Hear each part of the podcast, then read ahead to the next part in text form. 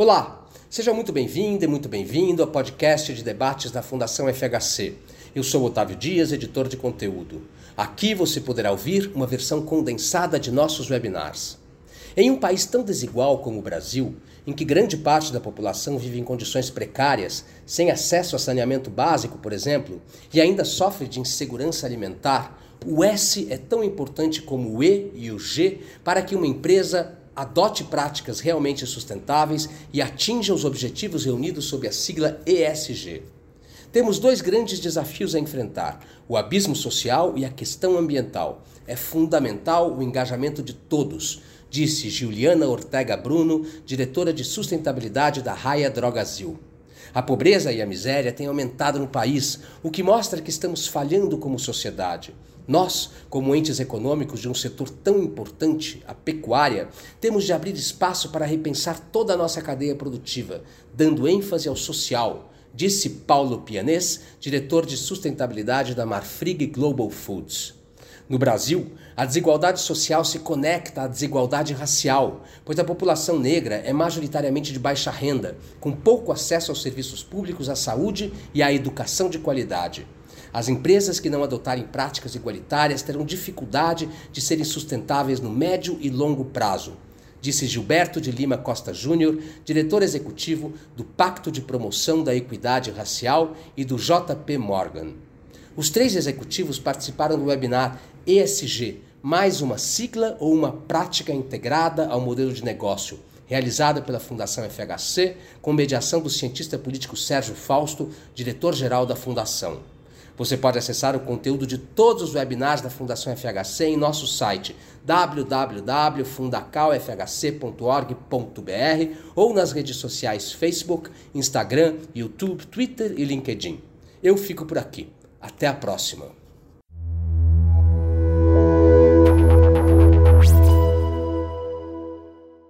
Começando pela, pela Juliana, a pergunta é a seguinte: quer dizer, como vem sendo, eh, eh, quais são eh, os desafios que o ISD tem representado na prática para a empresa na qual você trabalha, sendo você a principal responsável por essa incorporação no grupo.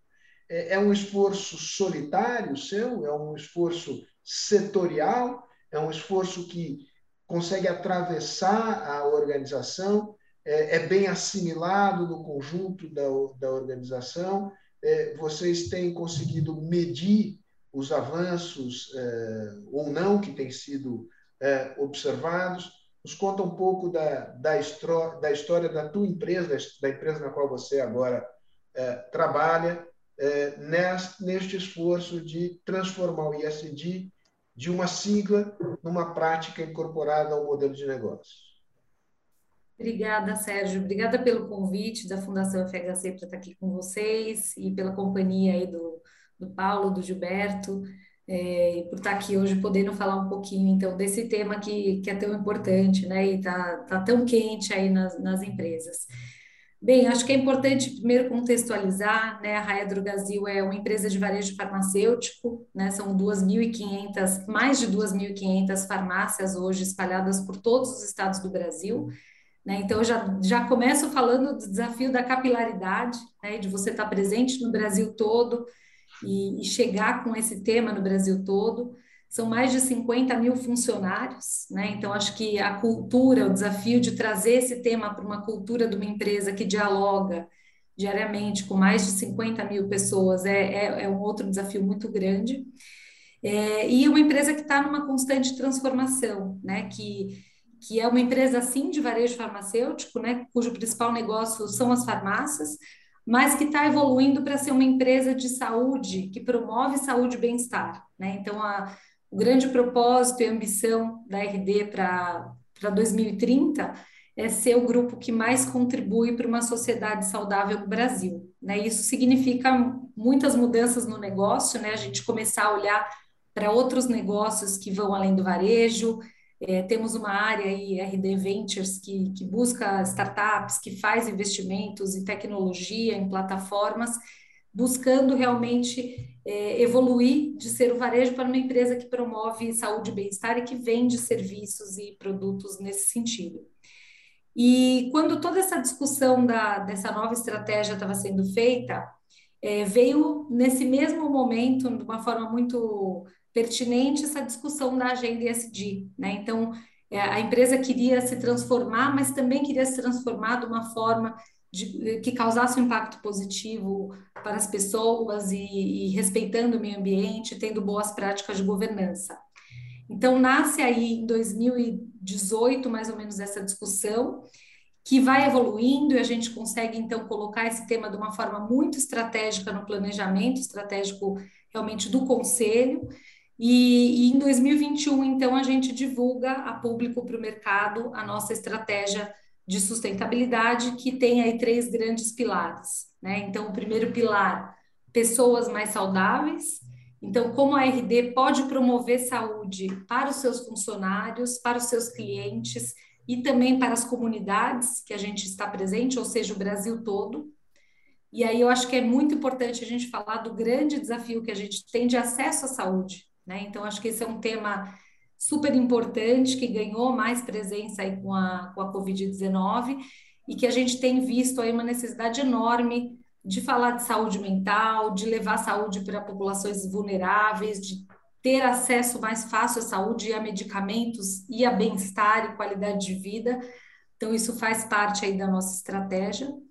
Um segundo pilar, que a gente chama de negócios mais saudáveis, e que tem dois grandes é, eixos, né? Acho que o primeiro que conversa muito com a agenda que o Gilberto vai trazer para a gente hoje é a questão da diversidade, da inclusão, né? Então, um negócio não será saudável se ele não tiver a diversidade, não representar essa riqueza que nós temos aqui no nosso país e não trouxer líderes com essa diversidade, né? Então, a gente tem metas aí é, que a gente vai poder debater um pouquinho, mas de trazer realmente os grupos minorizados para a liderança da empresa.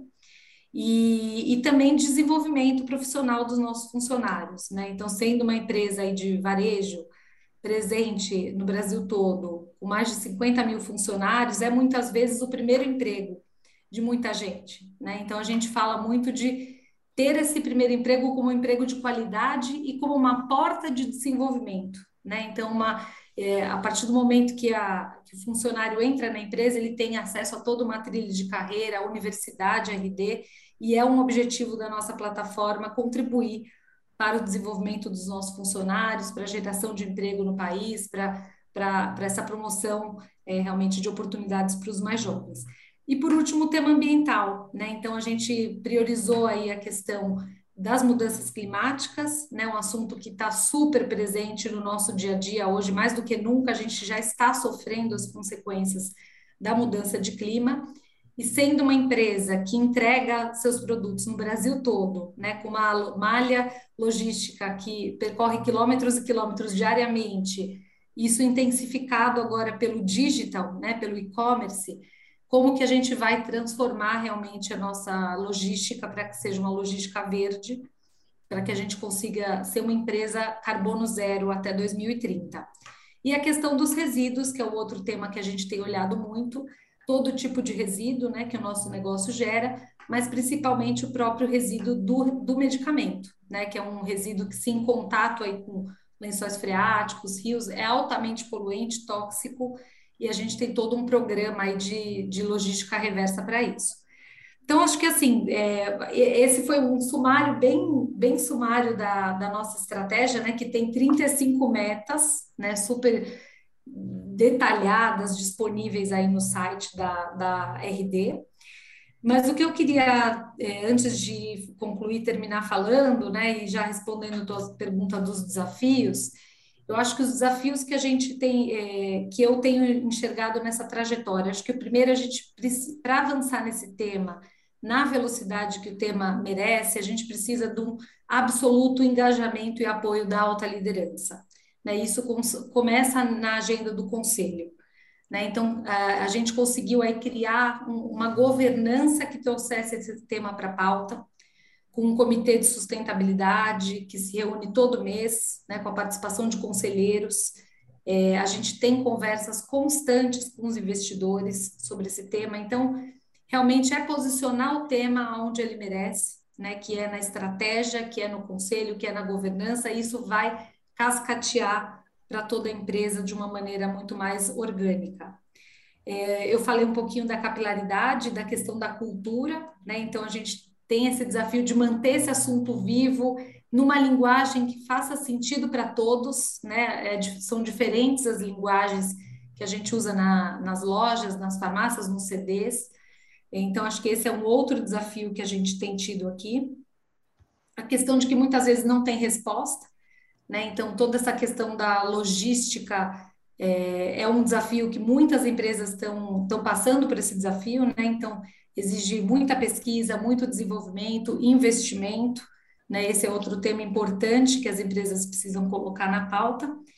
E aí, por último, eu gostaria de falar também que ISD não é só enxergar riscos e oportunidades.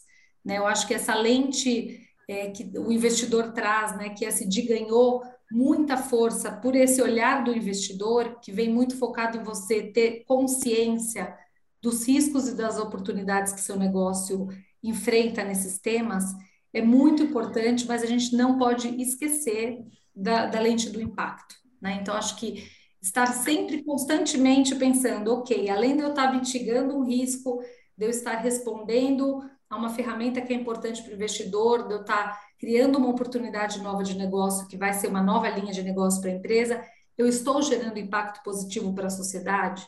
Né? Minha empresa faz diferença para o mundo? É uma empresa que vale a pena né, a sociedade ter uma empresa como a minha? Eu, eu gero empregos de qualidade? Eu, eu, eu tenho um impacto positivo pelo qual vale a pena a empresa tá, tá, tá existindo? Eu acho que esse é, um, é uma provocação que eu trago muito, para que a gente não transforme né, uma, um tema tão importante numa ferramenta apenas, quando eu acho que tem um potencial de impacto muito grande. Passemos agora a, ao Paulo. A Mafrig, digamos, não tem, presumo, não tem 2.500 pontos de venda, uma empresa de outra natureza, mas tem uma longa e complexa cadeia que começa uh, ali, digamos, no o, o, o nascimento uh, dos bezerros. Né? e espalhados aí pelo território nacional. Então, Paulo, a palavra é tua agora. A pergunta é a mesma. Né? Eu posso aqui é, repetir. Quais têm sido os desafios de integrar, é, transformar a ISD de uma sigla numa prática em políticas é, de longo prazo integradas ao modelo de negócio da Mafri? Antes de mais nada, super obrigado a você, à Fundação pelo convite. É um prazer estar aqui com o Gilberto, com a Juliana, que eu já conheço de longa data também. Acho que a gente já participou de muitas coisas juntos nesse, nessa área. E eu entendo perfeitamente o desafio da Juliana. Eu venho de uma grande empresa de varejo, sei bem quais são os desafios de uma, de uma operação super pulverizada. Mas, falando aqui muito rapidamente de Marfrig, né? Nós somos a segunda maior empresa de proteína bovina, de proteína de carne bovina é, do mundo, a maior produtora de hambúrgueres do mundo também, é, com operações na América do Norte e na América do Sul, mas com presença em mais de 100 países com os nossos produtos. Né? Somos eminentemente uma empresa exportadora. E, e, obviamente, quando a gente fala de ISD e de como que isso pode estar e deve estar integrado à estratégia do negócio, é super importante, antes de mais nada, né, entender o contexto é, do, da cadeia de valor na qual você está inserido, né? E a pecuária, particularmente aqui no Brasil, ela traz uma complexidade enorme. Muito rapidamente, só para vocês terem ideia, é, o Brasil tem cerca de 200 milhões de cabeças de gado, gado destinado a corte. Né? O Brasil abate perto de 40 milhões de cabeças por ano. Né? É, o Brasil tem mais de 2 milhões e meio de produtores que se dedicam à pecuária de corte. Das 5 milhões de propriedades rurais no Brasil, 2 milhões e meio de propriedades se dedicam à pecuária de corte. 85% da produção pecuária no Brasil está nos dois biomas mais críticos, né? está na Amazônia e no Cerrado.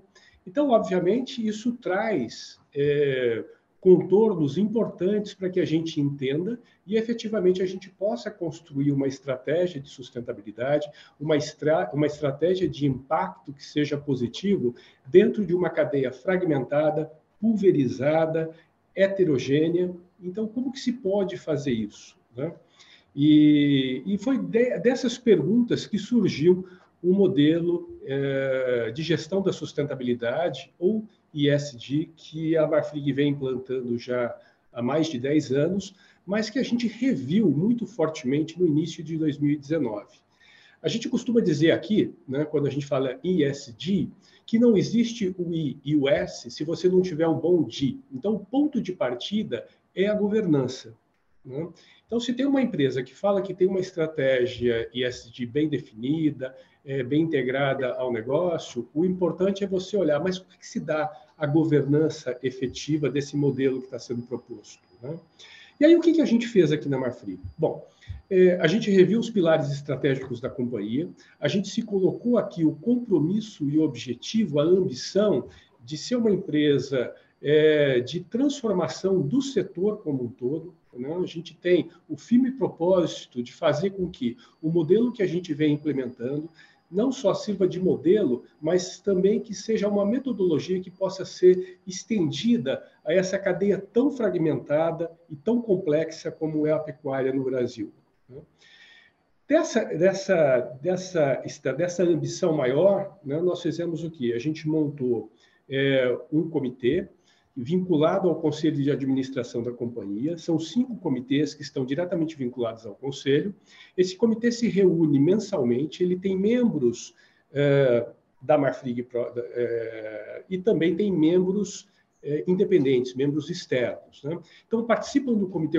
O, o comitê ele é capitaneado por um conselheiro, que é o Roberto Vac, né, que é emblemático dentro é, do tema sustentabilidade, mas participa outro conselheiro, participa o controlador da companhia e o CEO da companhia. Né? Além disso, nós temos dois membros externos hoje, né? a Daniela Mariuso, que é do, do IDH, o Marcelo Furtado, né? que foi é um ex-Greenpeace, mas também bastante enfronhado nesse tema sustentabilidade, e estamos trazendo mais duas membros que vão integrar esse comitê também, que são duas mulheres muito emblemáticas no Brasil e globalmente no tema também. E nós nos reunimos mensalmente. E nessas reuniões, o que, que a gente avalia? A gente avalia um conjunto de 17 KPIs mais amplos, que se desdobra em mais de 80 uh, indicadores que a gente acompanha na ponta do lápis, né? que está subdividido no modelo de negócio, no modelo de gestão do tema. Esse modelo ele tem, digamos, dois pilares principais. Um pilar que olha mais internamente, então a gente está olhando aqui os nossos colaboradores, olhando o desenvolvimento da carreira desses colaboradores, voltando agora muito fortemente para olhar as questões vinculadas à diversidade e inclusão, numa ponta, e um outro que está mais destinado a gerir a nossa cadeia de valor, é, desde o início até o momento em que a gente coloca um determinado produto na gôndola do supermercado. E esse, esse modelo, ele basicamente ele está subdividido também em seis pilares. O primeiro dele é como que nós controlamos a origem da matéria-prima que nós utilizamos. Lembrando que a matéria-prima que nós utilizamos é um ser vivo, né, que tem sensibilidade, que sente dor, que sente medo, que sente estresse, né, que são os animais. Depois a gente olha muito fortemente a questão das emissões. Né? A Marfrig, ela é das poucas empresas que submeteram as suas metas de redução de, é, de, gases de efeito estufa nos escopos 1, 2 e 3 e que já, obtive, que já obteve a aprovação do Science Based Targets. Né? Ou seja, isso mostra que é possível, mesmo uma empresa dentro de um setor complexo, ter metas robustas de emissão e que vão ser, obviamente, acompanhadas pela sociedade como um todo. A questão de bem-estar animal, né, como eu falei, a gente trabalha aqui com uma matéria-prima que é um ser vivo, isso é absolutamente fundamental que seja visto é, com lentes, com lupa. A questão dos recursos naturais, somos uma empresa intensa em utilização de água e de energia.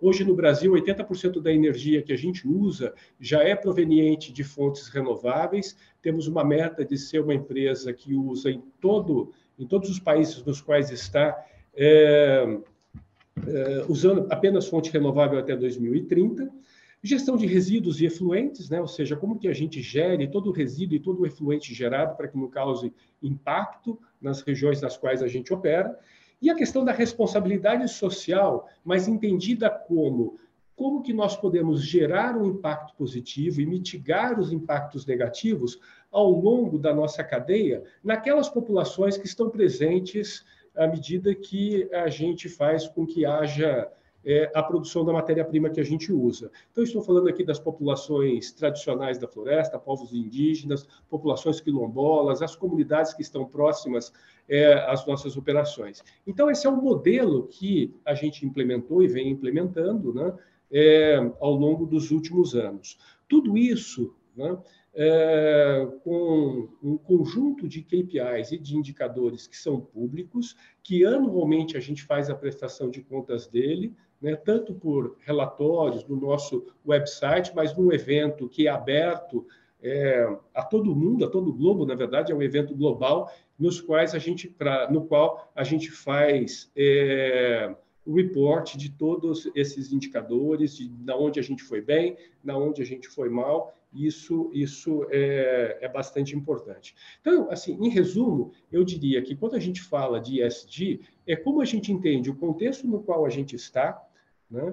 E como que, desse contexto, a gente faz essa leitura e traz uma estratégia de mitigação de risco, que é fundamental, mas, como disse a Juliana, como que a gente pode maximizar os impactos positivos à medida que a gente está ali é, produzindo aqueles produtos para chegar à mesa do consumidor, mas mais importante do que isso, né, como a gente consegue fazer com que isso se dê de uma maneira em que é, a gente transforme essa cadeia complexa que é a pecuária. Eu costumo dizer que, em certa medida, a pecuária hoje ela é vista como um novo combustível fóssil, né?